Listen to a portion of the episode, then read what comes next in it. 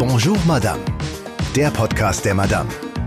Sophisticated Fashion and Luxury since 1952. Herzlich willkommen zu Bonjour Madame. Ich bin Cordula Senft und ich darf heute gleich zwei Modekenner bei mir begrüßen. Zum ersten Mal bringen die Macher der Madame nämlich ein eigenständiges Männerheft auf den Markt. Es heißt, wie sollte es anders sein, Monsieur.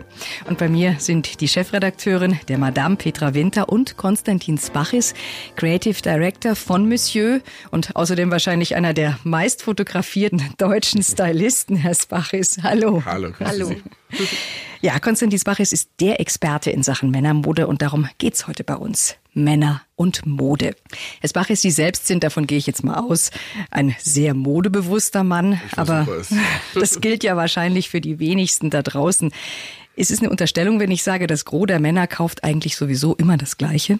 Nun ja, da hat sich in den letzten 20 Jahren eigentlich ziemlich viel verändert oder beziehungsweise zum Besseren gewandelt. Das hat begonnen mit David Beckham vor ungefähr 20 Jahren und seiner metrosexuellen Phase, wenn man das so nennen darf. Und auf einmal ist es salonfähig geworden, ähm, dass Männer ganz öffentlich über Mode und Stil sprechen. Und ähm, ja, seitdem hat sich der Markt auch verändert. Männer sind äh, experimentierfreudiger geworden, neugieriger geworden. Viele sprechen auch von der neuen Modelust der Männer.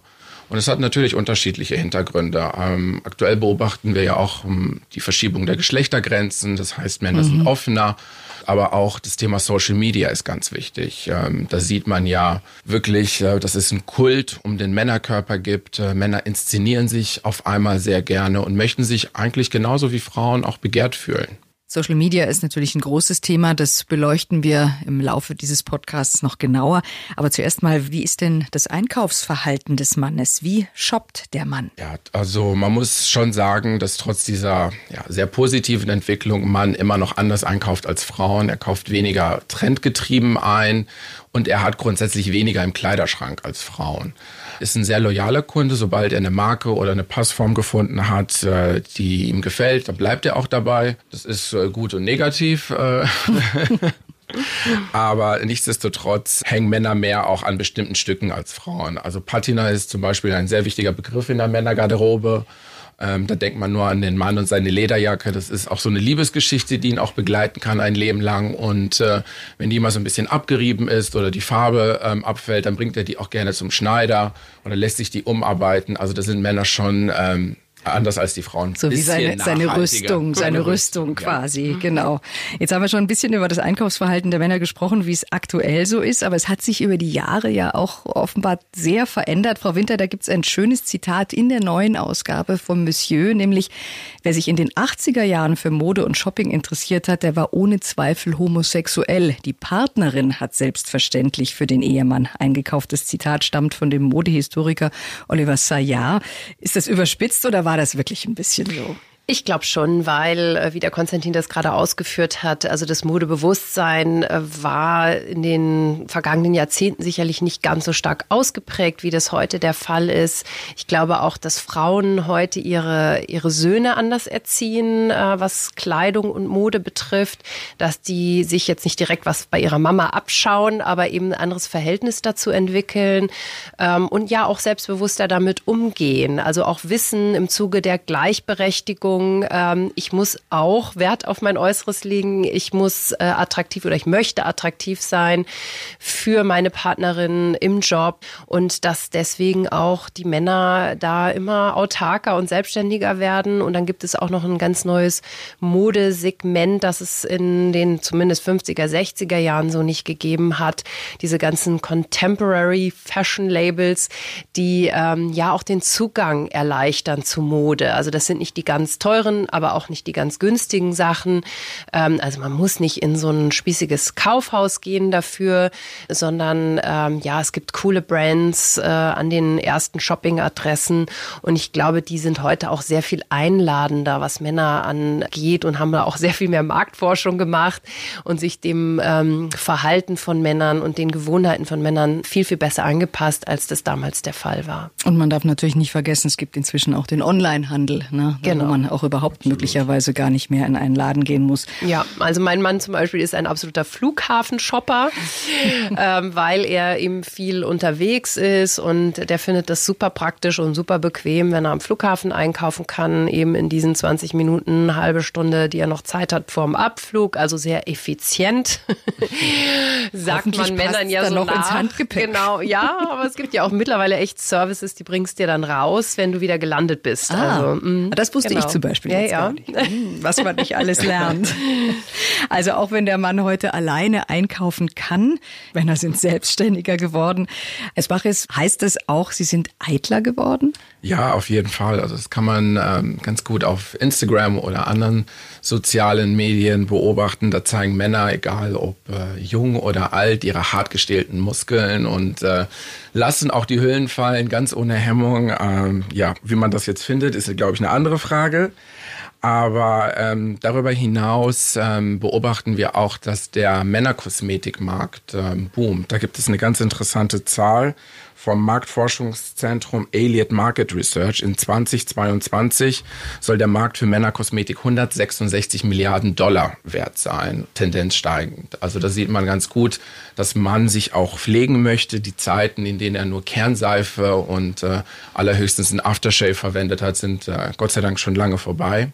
Und ähm, darüber hinaus beobachten wir auch, dass äh, viele Luxusmarken auch ähm, Make-up-Linien explizit für Männer mhm. Ähm, an den Markt bringen. Da gibt es äh, aktuell, ein aktuelles Beispiel ist die Boy de Chanel-Linie von Chanel.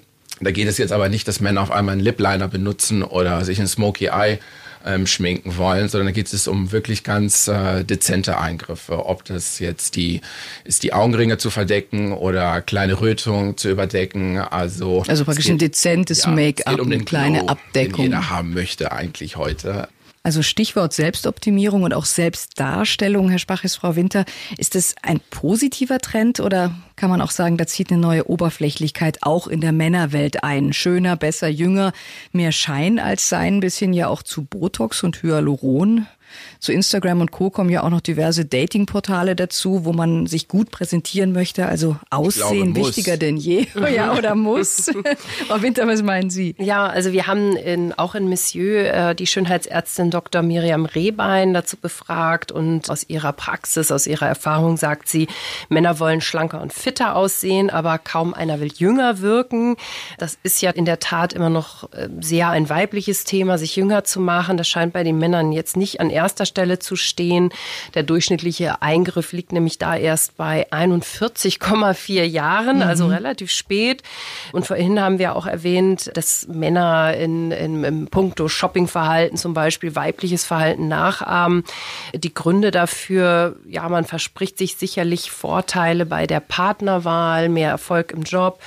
Ähm, wir wissen auch, dass äh, Korrekturen der Nase und Augenlidstraffungen ähm, die populärsten Eingriffe sind bei Schönheitsdocs. Wie wichtig sind denn Influencer für die Männermode? Schaut man sich da auch was ab?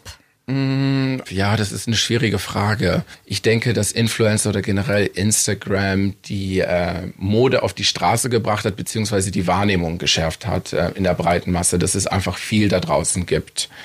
Und äh, ob man sich da was abschaut, ja, das ist immer, glaube ich, äh, individuell zu beantworten. Was aber feststeht, ist, dass ähm, viele da ihre Gleichgesinnte finden. Also es gibt dann so Anzugfreaks, die dann anderen Anzugfreaks folgen oder ähm, mehr auf Streetwear stehen und dann die anderen Accounts folgen. Also es geht jetzt eher darum, Gleichgesinnte da zu finden.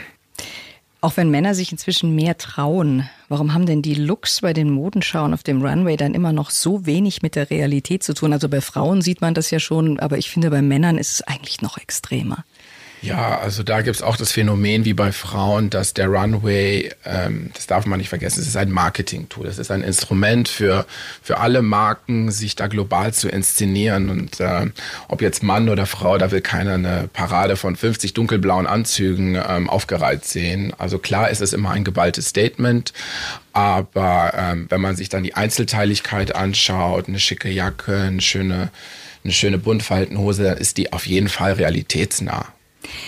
Welche Designer hatten denn großen Einfluss auf die Männermode? Wann und in welchem Jahrzehnt? Frau Winter, da können Sie wahrscheinlich auch einiges dazu sagen. Ja, da gibt es sehr, sehr viel dazu zu sagen. Ähm, ich leg mal los. In den 80ern, da gab es Giorgio Armani ganz frisch.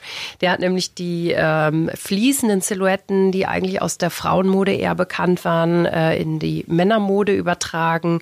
Also diese ganzen steiferen Anzüge abgeschafft und ja, diese Schwere dem Mann genommen genommen und ihn dadurch auch äh, sportlicher gemacht und äh, einfach auch weicher, ja, im wahrsten Sinne des Wortes. In den 90s äh, stand dann ganz groß im Vordergrund die Verschmelzung von Street-Style und Schneiderkunst. Ähm, Helmut Lang ist da zu benennen. Der war ein sehr, sehr visionärer Designer, der auch heute immer noch als Idol und Vorbild gehandelt wird für viele Modedesigner. Mm, und in den 2000ern dann Edi Sliman, der Mann, äh, der die superschmalen Rock'n'Roll-Anzüge bei Dior Homme äh, neu erfunden hat. Eine völlig neue Silhouette, weswegen Karl Lagerfeld auch in dieser Zeit ganz, ganz stark abgenommen hatte, weil er nämlich unbedingt Diese in die Anzüge, Anzüge reinpassen wollte von Edi Sliman. Ähm, ja, und wir leben eigentlich immer noch mit diesem Erbe. Auch da ist, ähm, ja, viel ja, erlaubt. Ja, wobei wir da, Gott sei Dank, wie ich finde, zunehmend beobachten, dass dieser Look aus so knöchellanger Hose und äh, kurzem Sakko ähm, verschwindet. Also er wirkt jetzt zunehmend demodé, würde ich sagen. Stattdessen beobachten wir, dass äh, voluminöse Buntfaltenhosen wieder auf dem Vormarsch sind mhm. oder so breite Doppelreiher, so ein bisschen ähm, wie so die Gangster aus den 40er Jahren, die was man noch aus Filmen kennt. Aber hier muss man auch ganz klar sagen, das äh, Karussell der Männermode, das bewegt sich extrem langsam, bis wir wirklich diesen Look auf der Straße sehen. Da wird sicherlich noch ähm, etwas dauern. Wobei ich das schon erstaunlich finde, weil wenn ich mich so an die 70er erinnere, also vielleicht ist es auch einfach, wenn man sich Filme anschaut, dass es da natürlich extremer war, als es wirklich in der Realität war. Aber da sind ja zum Beispiel Schlaghosen, Hüfthosen, Frisuren, Plateauschuhe ganz extrem von der Männerwelt angenommen worden. Was glauben ja. Sie, warum das damals so war und jetzt doch nicht mehr so stattfindet? Ja, bis hin zur Dauerwelle sogar. Ne? Also ja. ich hatte, kannte sehr viele Väter, waren das ja meistens dann eher von Freundinnen, die tatsächlich Dauerwellen hatten. Das kann man sich heute gar nicht mehr vorstellen. Aber das stimmt, da gab es einen ganz krassen weiblichen Einschlag in der Mode. Das war sicher, natürlich wissen wir das, äh, den Hippies geschuldet. Und auch einem politischen Statement ja, irgendwo dabei sein absolut. zu wollen, der 68er-Generation. Genau, und das war das natürlich war das, das erste Aufbäumen auch, Gleichberechtigung, ähm, dass nicht nur die Frauen sich aus der Männerwelt bedienen, äh, stilistisch, sondern umgekehrt auch. Also das dass die Männer gesagt haben, ja, auch die weibliche Seite in mir will entdeckt werden und haben sich tatsächlich sehr vieles aus der Frauenmode, diese engen taillierten Hemden, Sie haben es erwähnt, die Schlaghosen, ähm, ja, einfach auch da ausgeliehen haben und im wahrsten Sinne ihre weibliche Seite stärker hervorgekehrt haben. Schauen wir mal so direkt zu den Basics des Bachis. Gibt es denn ein paar Stücke, die jeder Mann im Schrank haben sollte? Ja, unbedingt. Ähm, aber da gilt auch die Devise Less is more. Mhm. Und ähm, also ein, dunkelblauer oder, oder schwarzer Zweiknopfanzug ist äh, sicherlich das Fundament einer jeden Männergarderobe. Ich finde, ein Anzug ist nach wie vor absolut zeitlos und ähm, ja, bildet wirklich den Kern von, von Menswear.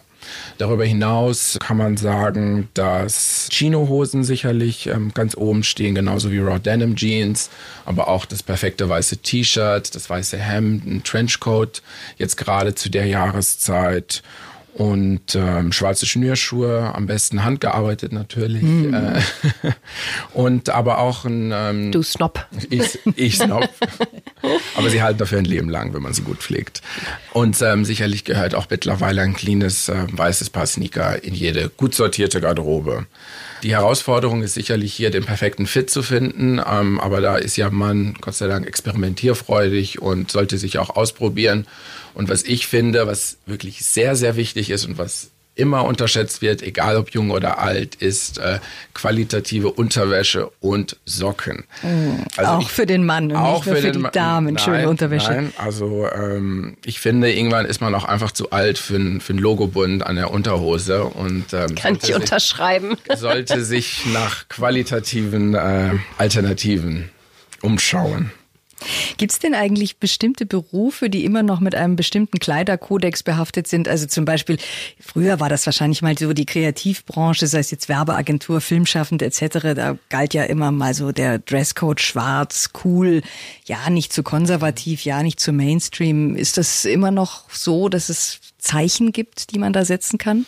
Also ich denke generell in sehr konservativen Branchen wie Banken, Finanzen, äh, Beratungssektor ist das schon in der Regel ähm, auch immer noch sehr klar. Aber auch da sehen wir, Stichwort Casual Friday, immer, äh, es löst sich auch in Teilen schon auf. Ähm, und es gab auch so einen Einschnitt nach der Finanzkrise 2008, ähm, als Banker dann plötzlich äh, aller Orten Patagonia-Westen trugen äh, unter ihren äh, Anzugjacken, also eigentlich ein Outdoor-Kleidungsstück. Und man denkt so, äh, was hatten das jetzt da zu suchen? Aber das war natürlich auch ein sehr sichtbares Zeichen von, ähm, ja, auch wir haben uns verändert, auch wir nehmen die Umwelt wahr, auch wir sind nicht nur, denken nicht nur an uns alleine in unseren Bankentürmen und ähm, äh, wollen alle Milliardäre werden, sondern wir nehmen am Leben teil. Und was ich auch ganz auffällig fand, damals Goldman Sachs Chef Lloyd Blankfein, äh, der ließ sich dann Vollbart wachsen. Vollbart war sicherlich bis dahin ein absolutes No-Go in dieser Branche. Ähm, ja, und Smart Casual ist seitdem nicht nur am Freitag die ja aufgelockerte Kleiderordnung. Ähm, ja, und ähm, wir finden es fast ein bisschen schade wiederum, wenn wir in der Mode äh, unterwegs sind, dass es so wenig Anzüge und Krawatten noch gibt, weil ich mhm. glaube, mhm. darin sehen auch heute Männer noch sehr gut aus. Kommen wir mal zu Farben und Männern. Täusche ich mich oder dominieren da in der Regel wenige dunkle Töne immer noch beim Mann blau, schwarz, grau, braun? Warum denn so wenig Mut zu Farbe und auch zu Muster? Es ist ja in der Regel sehr mhm. viel einfarbig auch. Ja, natürlich sind gedeckte Farben jetzt die sichere Bank, genauso wie auch bei den Frauen. Da denkt man jetzt auch an das kleine Schwarze, da ist man ja auch immer gut und perfekt angezogen für jeden Anlass. Aber wir beobachten durchaus den Mut äh, zur Farbe und auch zu Mustern, wenn auch reduzierter sicherlich. Ähm, was ich persönlich ganz schön finde, im kommenden Herbst stylt man beige und weiß zu orange. Das ist ein richtig knallorange und das gibt dem Ganzen nochmal so ein Farbklecks. Da müssen wir dann mal sehen, ob das nur im Monsieur stattfindet oder ob wir das auch auf der Straße dann wirklich sehen, dauern. wie mutig, wie mutig sie dann sind. Manche Männer spielen ja auch mit einer gewissen Schlampigkeit. Also jetzt zum Beispiel Grünen-Chef Robert Habeck, der ist ja immer so ein bisschen angeknittert. Frau Winter, ist das besser als zu gepflegt und zu durchgestylt, weil das möglicherweise dann auch schon wieder eitel wirkt? Ja, das kann man so und so sehen. Ähm, wir haben ja historisch schon einiges erlebt. Sie haben gerade Robert Habeck äh, erwähnt. Ähm, wir hatten den Brioni-Kanzler Gerhard Schröder. Wir hatten den gelben Polunder von Hans-Dietrich Genscher. Ich finde es immer gut, wenn Mode die Persönlichkeit unterstreicht. Mm, sie kann sowohl unbewusst natürlich auch eine gewisse Überheblichkeit signalisieren, als auch eine Nahbarkeit. Und die ist für Politiker ja oft sehr, sehr wichtig und das Maß aller Dinge. Ich finde es ideal, wenn der Mensch und das Amt authentisch rüberkommen. Und im Fall von Robert Habeck passt das ja alles zusammen. Dieses sympathisch leicht angeknitterte eines Erdkundelehrers ähm, passt auch irgendwie zu seiner Botschaft. Was meinen Sie jetzt, Paris?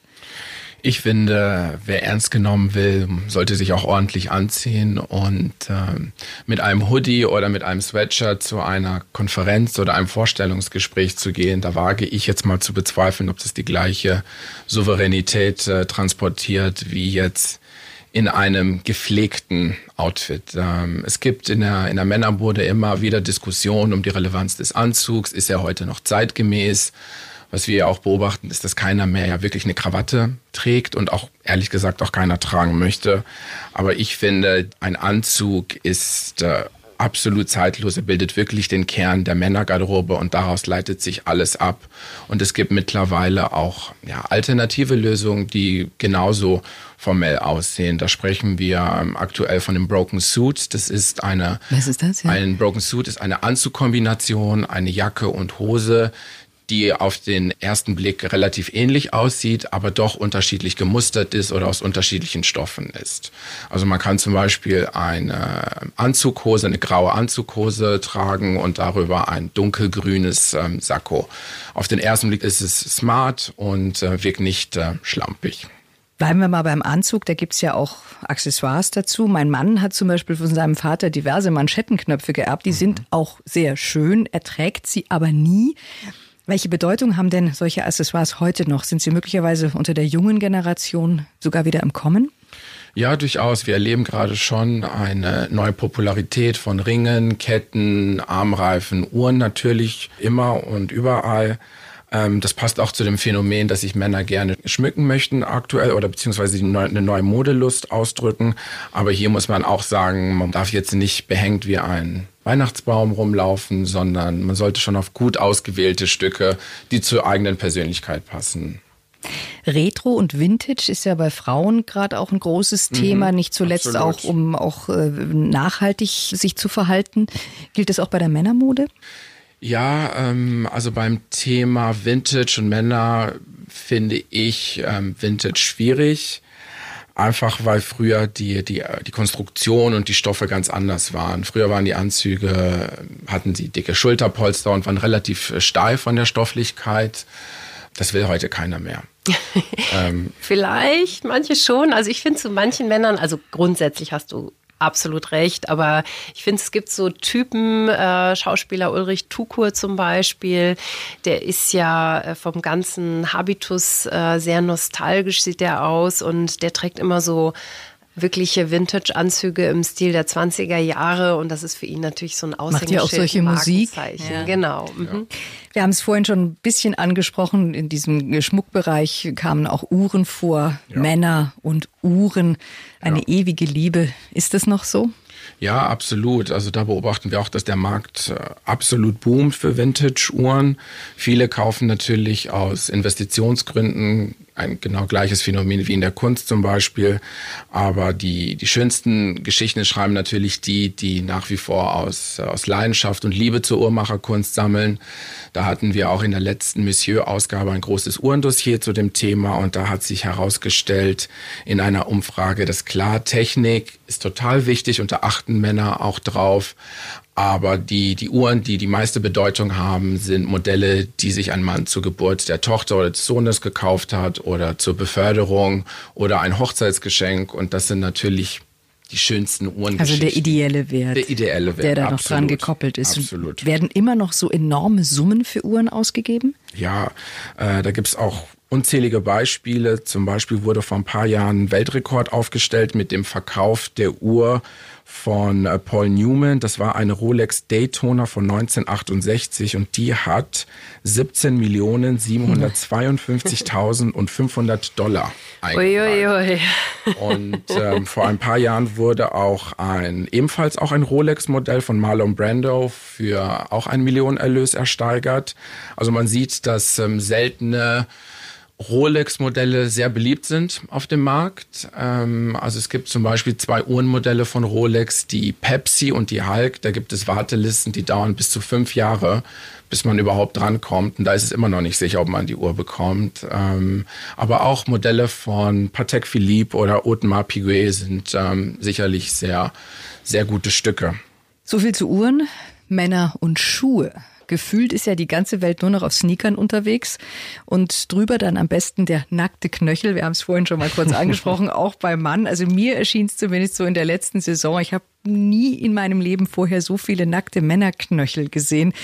Geht da der Trend in die gleiche Richtung wieder oder ändert sich das? Ach, ich glaube, dieser Trend bleibt erstmal vor allem jetzt im anstehenden Frühjahr und Sommer was sich bei den Schuhen so tut, ähm, da hatten wir das Phänomen der Ugly Sneakers oder, oder Dead Sneakers. Das waren so relativ klobige Modelle am Fuß. Da war so das, äh, das Best Case der Triple S von Balenciaga für über 700 Euro. Und da war es für einen Mann überhaupt kein Problem, dieses Geld in die Hand zu nehmen und mhm. zu bezahlen. Die waren, glaube ich, in allen Online-Shop innerhalb von Minuten ausverkauft über, über zwei Saisons. Dieser Trend äh, ist zwar jetzt wieder weg, aber Sneaker ist natürlich nach wie vor ein Thema, aber da auch jetzt wieder eher gepflegter, more smart casual. Also da denkt man so an Tennismodelle, so im 30er-Jahres-Stil, also ganz schlicht und weiß. Aber auch ähm, so Stiefel im Bergwanderer-Stil sind jetzt auch wieder relativ angesagt. Also ein bisschen männlicher bisschen, dann wieder. Ja. Passend zur Lederjacke. Passend zur Lederjacke. und welche Rolle spielen Frisuren? Bart. Wo geht da der Trend hin? Wir hatten ja jetzt viel Bart so in den ja, letzten Jahren. Ja, das, das war sicherlich extrem, ähm, aber da wird es auch wieder glatter, also glatt rasiert ist wieder ein großes Thema.